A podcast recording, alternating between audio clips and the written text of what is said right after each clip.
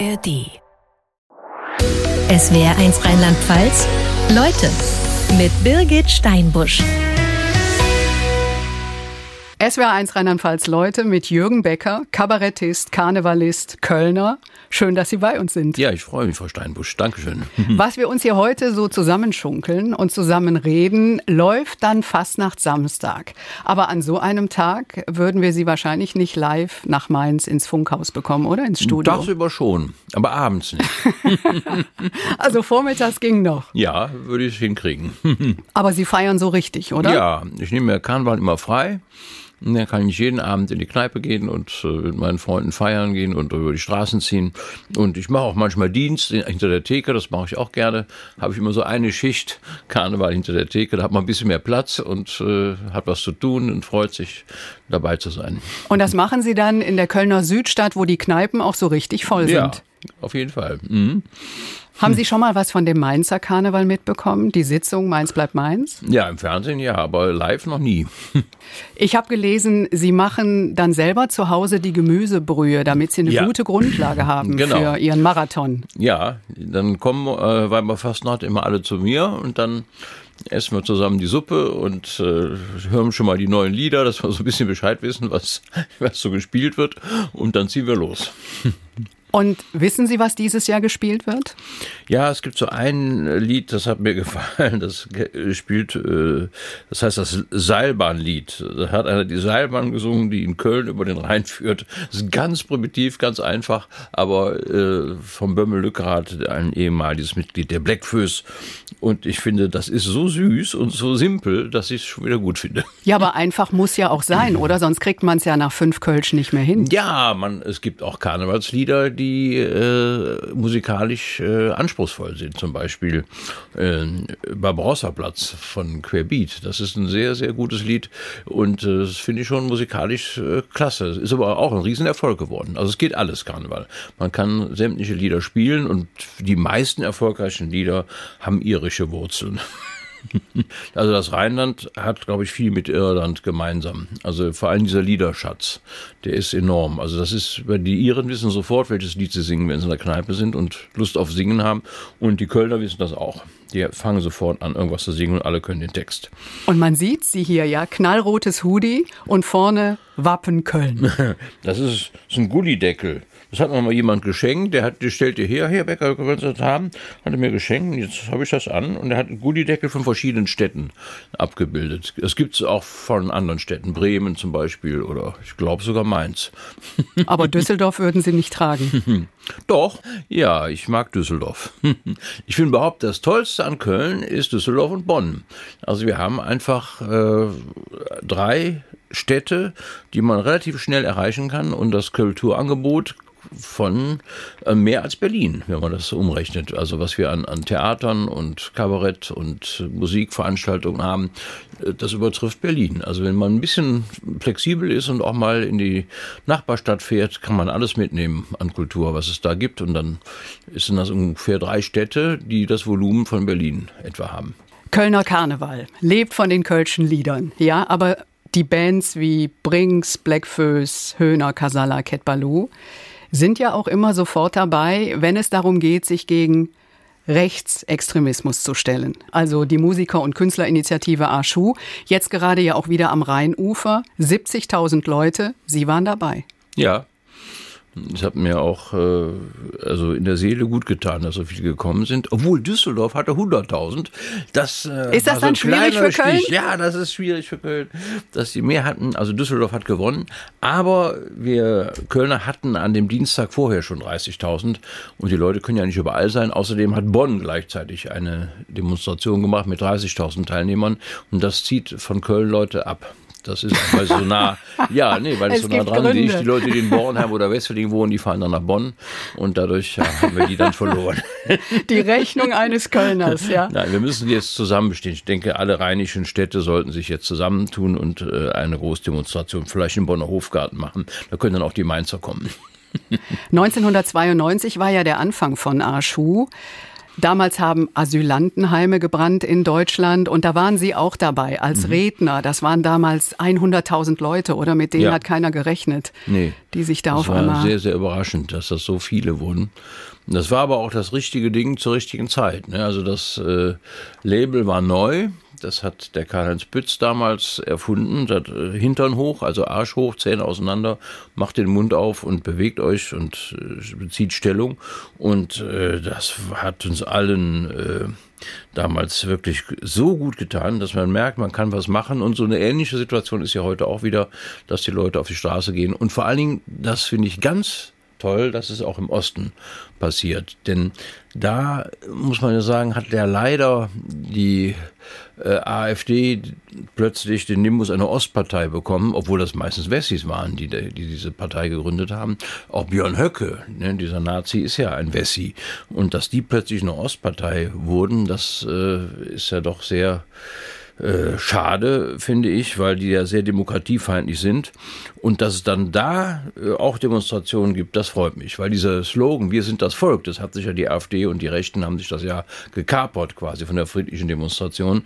Das können wir jetzt wieder so ein bisschen aus den Angeln heben, wenn wir dann diese Bilder erzeugen und sagen, nee, nee, ihr seid nicht das Volk, wir sind das Volk.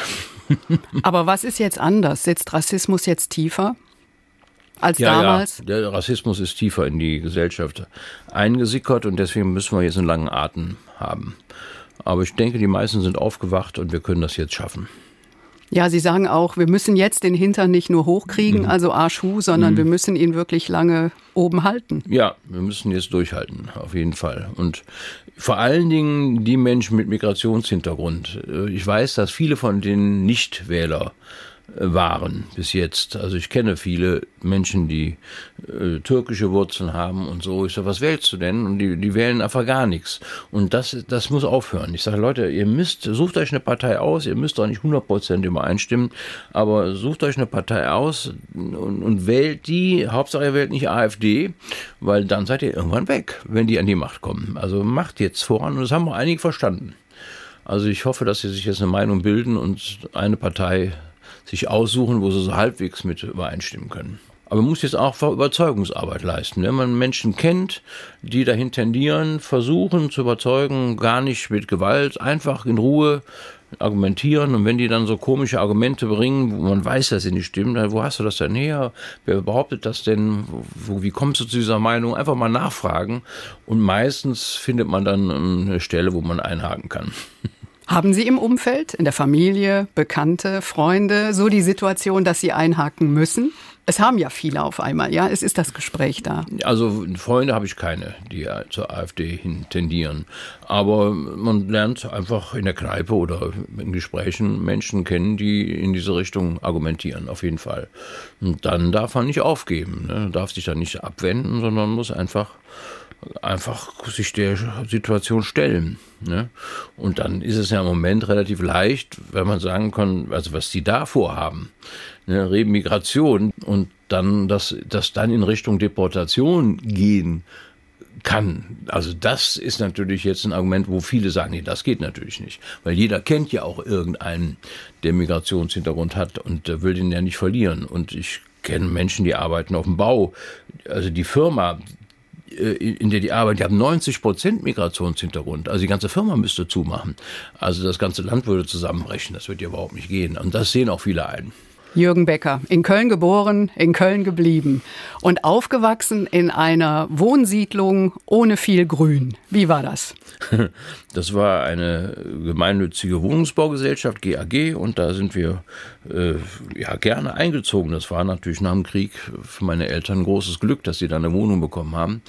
Und es war neu und es hat einen Balkon und ein eigenes Bad. Das war ja alles nicht selbstverständlich so nach dem Krieg. Und da waren auch viele Kinder und wir haben gespielt, aber Fußball spielen durften wir nicht. Das also, finde ich war, erstaunlich. Ja, ja in Köln auf, und nichts mit dem FC nee, am Hut. Das gab es aber früher öfter. Da stand Rasen betreten verboten. Das war nach dem Krieg ganz normal. Ne? Und da durften wir nicht Fußball spielen. Insofern habe ich auch zu Fußball keinen besonders innigen Bezug. Und zur Schule hatten Sie damals auch keinen besonders innigen Bezug? Nein, also die Schule lag mir nicht so, aber ich habe einfach nicht verstanden, dass das für mich ist. Also ich habe den Wert dieser Einrichtung nicht so richtig kapiert. Ich habe gemerkt, du musst da jetzt hin, aber das Leben fängt an, wenn es klingelt und die letzte Stunde vorbei ist. Dann geht's los, dann wird's schön. Vorher, das war irgendwie so eine Zwangsveranstaltung, da habe ich nicht so richtig Freude dran gehabt. Sie waren auch im Gymnasium, sind dann zweimal sitzen geblieben mhm. und mussten runter. Genau. Realschule. Realschule war schon besser. Da merkte ich, da, da kam ich viel besser klar und ich fand die Lehrer auch besser. Die waren so ein bisschen bodenständiger und da, da habe ich mich sehr wohl gefühlt. Und dann, was ich ja, ich meine, Kölscher geht's kaum. Sie haben eine Ausbildung gemacht als Grafiker bei 4711. Ja. Dieses Parfum kann man es kaum nennen. Das ist Alkohol. Ein Duftwasser. Ja, vergelter Alkohol. Aber die stellen ja noch andere Sachen her. Es gab dann Rasierwasser, Sir Irish Moos oder äh, Canada Cedar und verschiedene Sachen. Janine D hieß ein Parfum oder Tosca. Und ich habe dann da die Grafik dafür gemacht und die Werbung. Das hat mir auch viel Spaß gemacht. Ich habe immer Sie gesagt, mit so Tosca kam die Zärtlichkeit. Das, äh, so hieß der Werbeslogan damals. Ja, das waren so die Duftmischungen und äh, dieses Tosca, das hat ja eigentlich äh, so den Ruf, da kommt nicht die Zärtlichkeit, das ist eher ein Verhütungsmittel, aber das riecht ungefähr so wie Chanel Nummer 5. Das ist gar nicht so schlecht. Sind Sie der Einzige, der diese Meinung noch, hat? Oder? Ich weiß nicht, ob es das noch gibt, aber ja, das ist gar nicht so schlecht. Und als Grafiker bei 4711 in der Ausbildung, was haben Sie da gemacht? Ja, ich habe gezeichnet. Also es wurde ja damals nicht mit dem Computer gemacht, sondern von Hand. Und ich habe dann mit dem Kurvenlineal und ich habe dann richtig so schöne Reinzeichnungen gemacht und die Zeitung äh, hatte dann hinterher eine Anzeige gedruckt, die von mir war. Da war ich stolz. Guck mal, diese Zeichnung, die habe ich gemacht und äh, die war in der Zeitung. Das fand ich ganz toll. Manches war auch für Honolulu, da habe ich das ja nicht so mitgekriegt. Das war ja weltweit. Ich hatte einen, schönen Platz, ein Reißbrett und äh, diese Rapidographen hießen diese Tuschefüller. Da haben wir das immer gezeichnet. Das wurde alles von Hand gemacht. Und das hat mir viel Freude gemacht. Aber ich hatte vor allen Dingen einen Platz am Fenster und ich guckte immer auf die Wohnung von Günter Wallraff. Der oh. wohnte in der Straße, auf die ich geguckt habe. Und da wusste ich, da ist der Günter Wallraff. Und die Bücher von dem habe ich immer gelesen, wenn ich mal nichts zu tun hatte. Das kam mir auch vor in so einer großen Firma, dass dann der nächste Auftrag nicht so direkt kam. Und dann hat man halt irgendwas gelesen und das fand ich toll. Also dann dachte ich, da unten wohnt der und ich lese jetzt der Mann, der bei Bild Hans Esser war oder diese berühmten äh, Industriereportagen. Das hat mich sehr politisiert. Also Günter Wallraff, ich kenne ihn ja auch persönlich mittlerweile, aber der hat mich extrem politisiert. Das fand ich ganz toll, was der geschrieben hat. Jetzt haben Sie gerade äh, Günter Wallraff erwähnt und dass er Sie ja so politisiert hat. Anfang der 80er, die Stunksitzung. Ja. Vielleicht haben viele Sie dann noch vor Augen. Sie waren der Sitzungspräsident der Irokesenhains, also ne, dieser Kamm. Mhm. Ja, das war so Ihre Frisur damals. Wie hat das angefangen mit der Stunksitzung? Ja, also wir hatten ja ein äh, Projekt. Hm, wir wollten eigentlich äh, leben und arbeiten zusammen. So, wir waren Sozialarbeiter, Studenten und Studentinnen und wir hatten so vor, irgendwie ein größeres äh, Wohnprojekt mit Arbeitsstätten zu errichten. Unser Vorbild war das Ufergelände in Berlin, da gab es das. Und äh, auf diesem ehemaligen Gelände der Film Fabrik Ufa, da waren eben viele Alternativbetriebe und, und auch, die hatten auch einen Zirkus, so für Kinder und sowas. Und das haben wir uns ein bisschen abgeguckt, die haben uns sehr inspiriert und dann haben wir das in Köln auch versucht. Und haben dann einen Kinderzirkus gemacht, das nannte man damals Kulturpädagogik. Also man stärkt Kinder, indem man mit ihnen Kultur Projekte verwirklicht, wo sie auf der Bühne stehen, wo sie Applaus kommen. Das steigert ja das Selbstbewusstsein.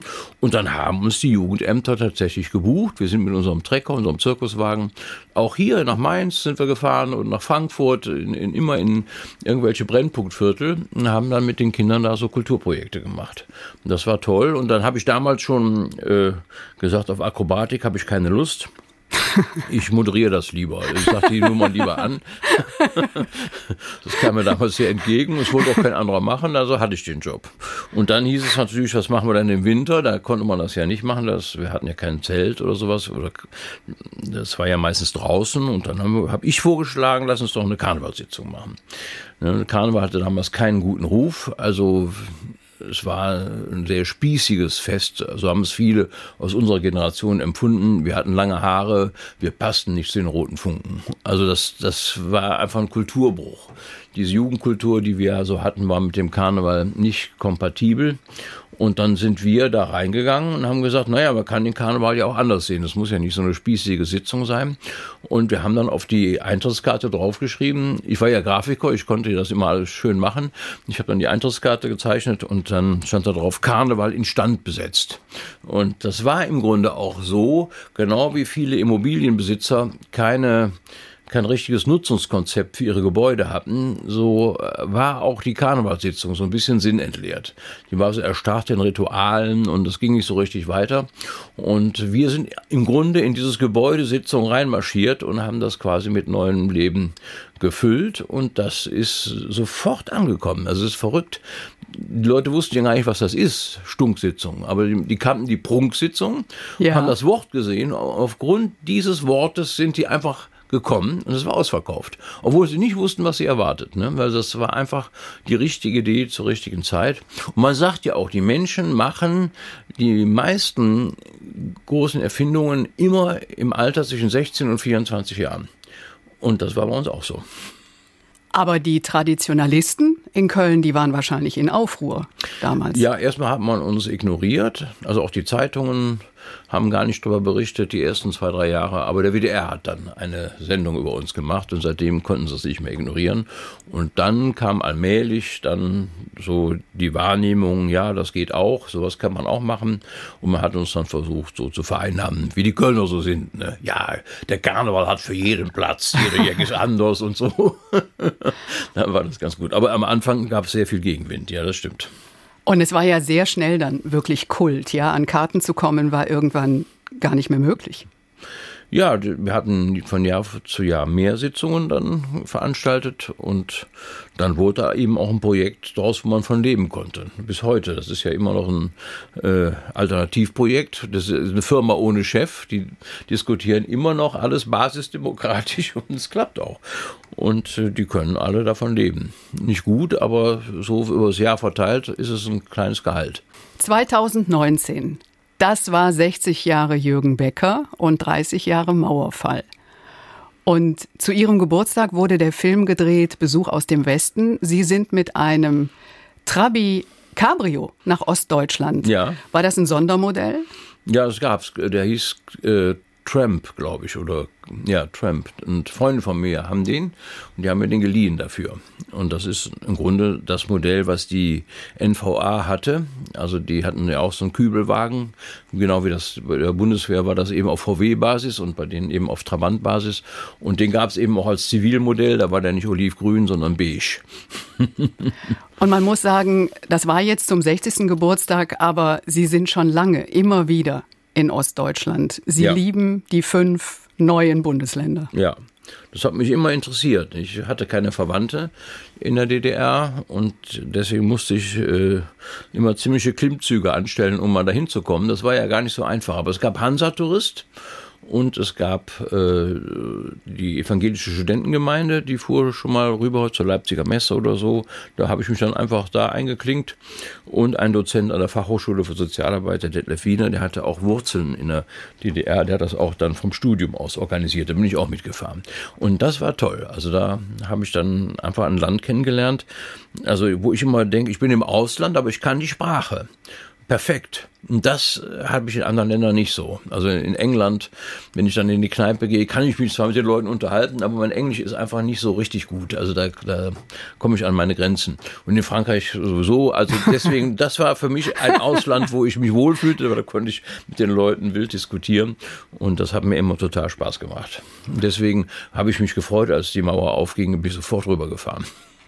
Aber es ist doch verrückt, dass es immer noch neue Bundesländer heißt, oder? Wir ja, kommen irgendwie so neu nicht sind zusammen. Die jetzt auch nicht ja. mehr. Ja, aber ja, ist doch egal. Irgendwann ist es vergessen. Aber ich habe auch jetzt Freunde dort. Wir besuchen uns regelmäßig. Die kommen zu mir und ich besuche die und so geht das immer hin und her. Und das ist, finde ich toll, das so zu beobachten. Und ich finde das auch wichtig, dass wir den Kontakt da halten weil die haben ja auch einfach eine interessantere Geschichte als viele Wessis, die ich so kenne. Ne? Die mussten ja gar nicht sich umgewöhnen, aber die mussten ja alles anders machen. Die hatten ja plötzlich eine ganz andere äh, Verwaltung, eine andere Betriebsorganisation. Für die hat sich alles geändert und das war für viele nicht einfach. Und deswegen imponiert mir das. Was sagen denn die Menschen, die Sie da treffen, mhm. zu der Stärke der AfD? Ja, manche outen sich und sagen, ja, ich wähle auch AfD und manche sagen, nee, auf keinen Fall. Ne? Und äh, meine Freunde wählen nicht AfD, aber das ist ja, kann ich ja mit denen diskutieren dann. Ist ja, ist ja gut. Also man, wenn man die Demokratie retten will, darf man nicht den Kontakt abbrechen mit Menschen, die anderer Meinung sind. Das geht nicht. Ne? Man muss einfach versuchen, im Gespräch zu bleiben. Wie ist das mit Kabarett im Osten? Sind die Menschen da empfindlicher, wenn man Witze auf ihre Kosten macht? Ja, würde ich schon sagen. Also man muss da ähm, aufpassen. Das liegt ein bisschen daran auch, dass äh, ja, ja, sie ja im Grunde von den Wessis überrollt wurden, muss man ja auch sagen. Also viele Führungspositionen sind mit, mit Western besetzt. Ne? Viele äh, Politiker waren aus dem Westen und so weiter. Das äh, war nicht gut. Also man hat im Grunde ja, dieses Land so abgewickelt. Die Treuhand hat viele Betriebe zugemacht und das, also ich fand das äh, keine gute Entwicklung und wir haben viel Schaden angerichtet, auch in den Seelen der Leute. Also ich würde heute sagen, wir hätten ein paar Sachen gefunden, die man hätte übernehmen können von der DDR. Das hätten wir auch machen sollen. Zehn Welche? Sachen, zehn Sachen hätte man gefunden. Ja, die polytechnische Bildung fand ich gut.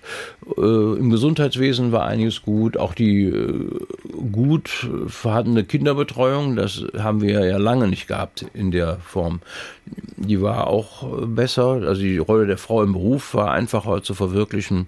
Viele Sachen waren gar nicht so schlecht. Das Pfandsystem fand ich auch sehr gut. Diese genormten Flaschen, wo man allerlei Sachen reintun tun konnte, die man einfach zurückgab und die wurden dann wieder verwendet. Wir haben diese Plastikflut, ne? das ist gar nicht gut. Das war besser mit den Flaschen. Also man hätte zehn Sachen gefunden, die man hätte übernehmen können. Das Ampelmenschen alleine reicht nicht. Wenn Sie so auf Tour durch Deutschland gehen, machen Sie das mit einem Elektroauto. Und das machen Sie schon lange. Ja, Funktioniert gut? Ja, über 300.000 Kilometer. ja, funktioniert gut. Ich finde, das klappt. Am Anfang war es noch ein bisschen Abenteuer, das gebe ich zu. Als ich vor sieben, acht Jahren mal angefangen habe damit, da gab es noch nicht so viele Ladesäulen. Aber mittlerweile fährt man da ganz normal mit rum. Und wenn man aufs Klo muss, fährt man irgendwo raus auf der, auf der Autobahn und dann ist da eine Ladesäule, dann hängt man das dran, geht auf Toilette und danach fährt man weiter. Das ist eigentlich ganz fast, fast wie Benzin tanken. Und Sie finden diese Ladesäulen an Tankstellen gar nicht so sexy. Sie fahren auch mal zu Ikea. Umsonst? Das habe ich am Anfang gemacht, aber mittlerweile geht das nicht mehr. Die, die, sind alle besetzt. Da konnte man noch umsonst tanken. Das war am Anfang natürlich lustig. Ne? Und Sie haben sich dann aufs Sofa gelegt genau, in der ich habe mich aufs Sofa gelegt, habe eine Runde gepennt, bis das Auto wieder voll war. Das fand ich sehr lustig. Das war aber noch eine Zeit, da gab es noch nicht viele Elektroautos und auch noch nicht so viele Ladesäulen. Da war das also ein adäquates Mittel. Heute würde ich das nicht mehr machen. Heute sind die Ladesäulen und die Sofas besetzt. Ja, und die Autos äh, laden auch schneller heute. Man kommt gar nicht zum Schlafen. Und Sie sind mit Freibier unterwegs? Ja, das habe ich mir so überlegt. Also das, äh, ich habe damals ein Programm gemacht, das hieß das Mysterium des rheinischen Kapitalismus. Und äh, das beruht ja darauf, also der rheinische Kapitalismus auf der Erkenntnis, dass man einen großen Mittelstand braucht. Also der Umsatz ist langfristig am größten, wenn alle mittrinken. Das ist so meine These gewesen und äh, deswegen ist es auch für die Wirtschaft besser. Wenn es nur Arme und nur Reiche gibt, funktioniert die Wirtschaft nicht. Also man muss viele Leute haben, die also einen sehr breiten Mittelstand. Das ist für die Wirtschaft immer am besten und für die Menschen auch. Und deswegen fand ich dieses Bild ganz gut. Und meine Erkenntnis war einfach, das Wichtigste am Kabarett ist das Bier hinterher. Weil die Leute ja dann ins Gespräch kommen und sie haben ja ihr Zuhause verlassen, sie haben die Wohnung verlassen, sie kommen mit anderen in Kontakt und das ist die Grundlage der Demokratie. Und das klappt immer. Also hinterher stehen immer noch Leute da und quatschen mit mir und finden das auch toll, dass ich nicht direkt abhaue und dann sondern noch ein bisschen äh, ja, mit ihnen rede. Und ich habe viele Ideen bekommen dadurch. Viele Anregungen, die ich dann ins Programm eingebaut habe. Sie hatten in den Anfängen ein kleines Elektroauto und wenn Sie dann Kofferraum und umgeklappte Rücksitzbank genutzt haben, passten 22 Kästen ja. rein. Mhm. Genau. Jetzt haben Sie ein größeres Auto? Der passt aber auch nicht mehr rein. Also. Nee, nee, der ist nur flacher und verbraucht nicht so viel, weil der so aerodynamisch ist. Aber der Kofferraum ist gleich groß. Sie haben das Buch geschrieben, Die Zukunft war schon mal besser. Und da wird auch schon klar, dass Sie äh, versuchen, irgendwie klimafreundlich zu leben. Ja, mhm. also Elektroauto ist die eine Seite. Sie fliegen schon lange nicht mehr, wenn es mhm. sich irgendwie vermeiden lässt. Mhm. Zug? Ja, Zug geht. Wenn er fährt. Ja, Zug, also ich habe eine Bahncard und das, wenn ich das, wenn ich nach Berlin fahre oder so, mache ich das auch. Aber ich spiele ja jetzt meistens so in ländlichen Regionen, ne? Und dann ist es mit dem Zug nicht so einfach. Also das mische ich dann irgendwie versuche ich. Ich kann das Bier auch nicht so gut mitnehmen im Zug. Das ist auch ein Nachteil. Das ist ein Argument. Sie schwärmen aber auch so von Nachtzügen, die man früher so gemacht hat. Ja, Interrail. Das ist so schade, dass es die nicht mehr so in der Form gibt. Also das kommt langsam wieder. Aber das ist eine super Alternative zum Fliegen, Nachtzüge. Also ich weiß, wir sind doch früher als Jugendliche nie geflogen. Das kam überhaupt nicht in die Tüte. Ne? Ich bin da einmal mit fünf Freunden mit dem Nachtzug von Köln nach Mailand und da hatten wir schon in Koblenz acht Flaschen Lambrusco-Intus. wir haben so tief gepennt, bis der Schaffner sagte, aufstehen, wir kommen in Athen. Und das war toll. Ne? Und diese Nachtzüge könnte man heute wieder einführen. Man ist zum Beispiel, das glaubt man gar nicht, man ist zum Beispiel in Köln, äh, wenn man in Köln losfährt, in zwölf Stunden in Barcelona. Also wenn das jetzt nachts wäre, wäre das ja gar kein Problem. Dann müsste man nicht nach Mallorca fliegen. Man könnte doch mit dem Zug hinfahren. Und das, finde ich, sollte man wieder einführen. Und schön in dem Buch auch, Sie mögen eigentlich keine Erbsen, mhm. aber als Wurst wären sie super. Ja, Ne, das ist diese Rügenwalder äh, Schmierwurst oder Teewurst heißt die. Eigentlich schmeckt aber nicht nach Tee, die schmeckt nach Schmier. Dann habe ich diese Fleischersatzprodukte mal angeguckt und ist mir aufgefallen, dass es diese Schmierwurst gibt. Äh, diese, aus Erbsen. Aus Erbsen, ja. Und Erbsen mochte ich noch nie, aber ich muss sagen, als Wurst geht's. Reden wir über Ihr neues Programm, von dem Sie sagen, das ist eigentlich das Beste, was mir seit Jahren eingefallen ist, ja? Deine Disco. Geschichte in Scheiben. Mhm. Überrascht erstmal. Jürgen Becker und Musikprogramm? Ja, ich bin ein eifriger Radiohörer. Ich habe immer früher SWR, SWR 3 gehört oder SWR 1 auch oft. Also das kann man in Köln empfangen. Also das ist ja super. Und, und auch bei WDR gab es die Diskothek im WDR. Und diese Sendung, die habe ich als, als äh, junger Mensch ja geliebt. Und wir haben ja immer mit dem Kassettenrekorder vom Radio gesessen und dann die äh, Rekordtaste gedrückt und dann mit dem Mikrofon das aufgenommen. Und dann hat aber der Radiosprecher immer reingequatscht, weil natürlich beim Instrumentalteil konnte der runterziehen und darüber reden. Das war für uns blöd, weil die Aufnahme dann damit versaut war, aber für die Dynamik der Sendung ist das ja super wenn man über die Musik drüber spricht. Und ich habe gedacht, so könntest du doch eigentlich auch mal ein Kabarettprogramm machen und dann die Bedeutung der Musik äh, für die Politik so beleuchten. Mit zwei Freunden zusammen haben wir das geschrieben. Das eine ist der Dietmar Jakobs, das ist ein berühmter Kabarettautor, und Mike Herting, der war lange Zeit äh, Dirigent oder äh, Chef der WDR Big Band und der kennt sich mit Musik sehr gut aus. Mit dem beiden habe ich das dann zusammen gebastelt und ich finde, es ist ein völlig anderes Programm geworden als das, was man sonst so kennt. Das ist einfach ein neues Format. Und äh, alle Leute sagen mir, nee, das hätten sie auch noch nicht erlebt. Das wäre ja völlig anders und das hätte ihnen sehr gut getan. Und sie haben mich sehr bedankt, dass wir das richtige Programm zur richtigen Zeit, das braucht man im Moment sowas, weil es natürlich sehr leicht und beschwingt ist und sehr viel die Emotionen bedient. Das kann ja Musik sehr gut. Zum Beispiel die 68er Ne? Ja. Dafür steht Jimi Hendrix. Ja. Und da knallen sie auch direkt ein ja. Gitarrensolo rein. Ja, genau. Die Hymne. Ja, wie er dann mit Rückkopplungen und so die Nationalhymne und dann fliegen alle von den Sitzen. zertrümmert. Und das, da lachen die Leute sich natürlich kaputt, weil das da kann man auch sehr schön laut machen. Ich habe so einen Hebel, laut und leise. Da braucht man aber auch anschließend ein Freibier. Ja, auf jeden Fall. Die Leute haben auch Lust zu tanzen danach und sind ganz beschwingt. Und äh, ich habe dann auch die Bewegungen durchgemacht. Also die, wie gesagt, die 68er hatten Jimi Hendrix. Hendrix und die Hippies hatten Janis Joplin und die Friedensbewegung hatte Bab und die Bots, Holländer. Das ist ja, was wollen wir trinken? Sieben Tage lang das weiche Wasser bricht den Stein. Das war ja auch toll. Und, und die Hausbesetzer hatten Tonsteine Scherben und die Frauenbewegung hatte Ina Deter. Also alles tolle Musik immer ein super Soundtrack und Fridays for Future und die letzte Generation, die haben das nicht.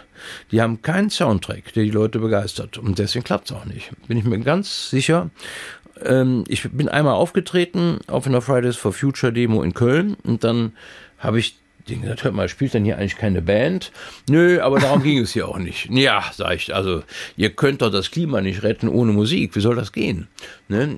Wenn ihr ein Thema nach vorne bringen wollt, müsst ihr die Emotionen bedienen. Ne? Und das geht am besten mit Musik. Ne? Und Joseph Beuys hat schon auf die Frage, kann man mit Kunst die Welt verändern, hat er gesagt, nur mit Kunst.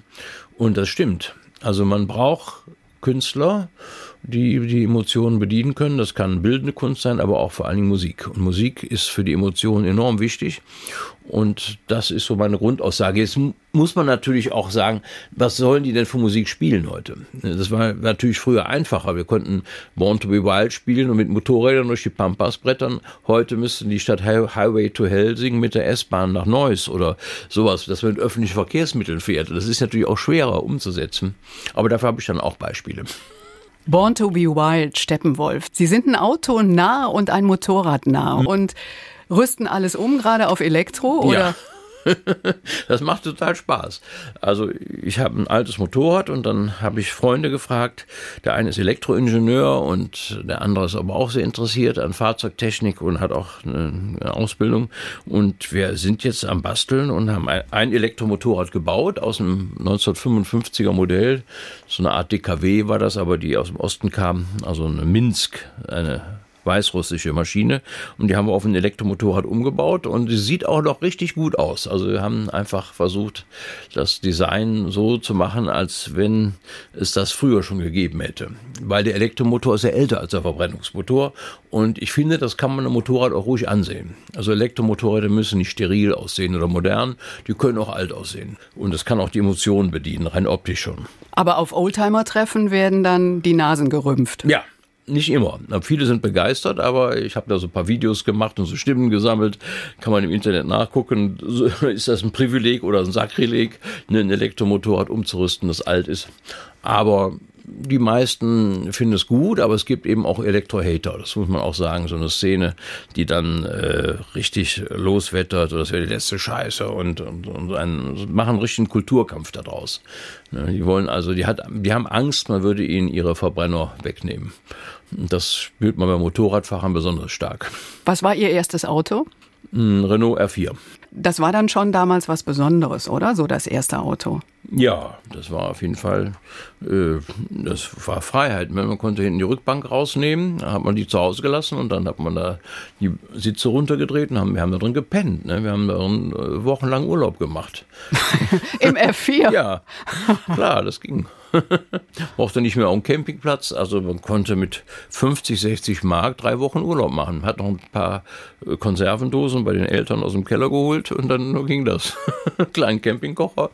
Das war die Freiheit. Wir konnten, wir sind überall nach Spanien, sind wir damit gefahren, überall. Und später auch mit dem Motorrad dann auch, ja. Das ging, das war toll. Das stimmt. Das ist so die große Freiheit, die wir hatten. Und die heutige Generation muss das halt anders machen. Ne? Die haben einfach ja, also meine Tochter fährt auch Auto, hat auch einen Führerschein, hat ein sehr altes Auto, aber die Freundinnen von ihr fahren oft kein Auto. Also, also sie muss immer fahren? Ja, sie muss immer fahren. Lädt das Auto voll mit vier, fünf Leuten und sie muss immer die ganze Strecke fahren. und Sie sind ja bei aller Liebe zum Auto durchaus für autofreie Innenstädte. Ja, das, ich habe das ja beobachtet. In Kopenhagen ist das sehr toll. Also die Städte, die das haben, da wollen die Leute das auch nicht mehr anders, weil das einfach die Lebensqualität verbessert. Das muss man schon sagen. Man ist gerne in so einer Stadt, ne, wo, wo wenig Autos fahren. Und deswegen würde ich sagen, das ist die Zukunft. Es gibt in Monheim, das ist eine kleine Stadt südlich von Düsseldorf, schon diese selbstfahrenden Busse. So kleine Busse, die autonom fahren. Und die haben sechs Sitzplätze und zehn Stehplätze ungefähr. Ne? Und, und die, so ist ja der Plan, können dann individuell angefordert werden. Mit dem Smartphone kann man sagen, komm her, Bus, und dann kommt er vor die Tür gefahren, holt einen ab und diese ja, es sind ja im Grunde Robotaxis gemischt mit einem Bus. Und diese individuellen öffentlichen Verkehrsmittel, glaube ich, werden das Auto langfristig ablösen. Haben Sie das mal probiert in Monheim? Ja. Funktioniert gut? Hat mich total interessiert. Bin ich mitgefahren. Die fahren auch relativ langsam. Ne, Gott sei Dank. Versuch. Ja, es ist ja ein Versuch. Aber das hat mir der Instruktor, der auch dabei war, hat mir das auch geschildert. Wenn da ein Ball auf die Straße titscht, bam, da steht der sofort und alle kippen um im Bus. Also ist immer Bombenstimmung. Sie wollten früher immer einen Aston Martin fahren, wie James Bond. Und bei uns gibt es am Ende immer ein kleines Geschenk. Ich habe hier Motorlegenden, James Bond, eine Geschichte über 007 Autos, Ja. wie sie sich entwickelt haben. Das ich hoffe, toll. damit Da haben Sie viel mich. Freude. Ja, danke schön. Da freue ich mich. Jürgen Becker, heute bei uns in SWR1 Rheinland-Pfalz, Leute. Vielen Dank, dass Sie Zeit für uns hatten. Das ist super. Das ist ein sehr nettes Geschenk. Dankeschön. SWR1 Rheinland-Pfalz. Leute, jede Woche neu. Auf swr1.de, in der SWR1 App und überall, wo es Podcasts gibt.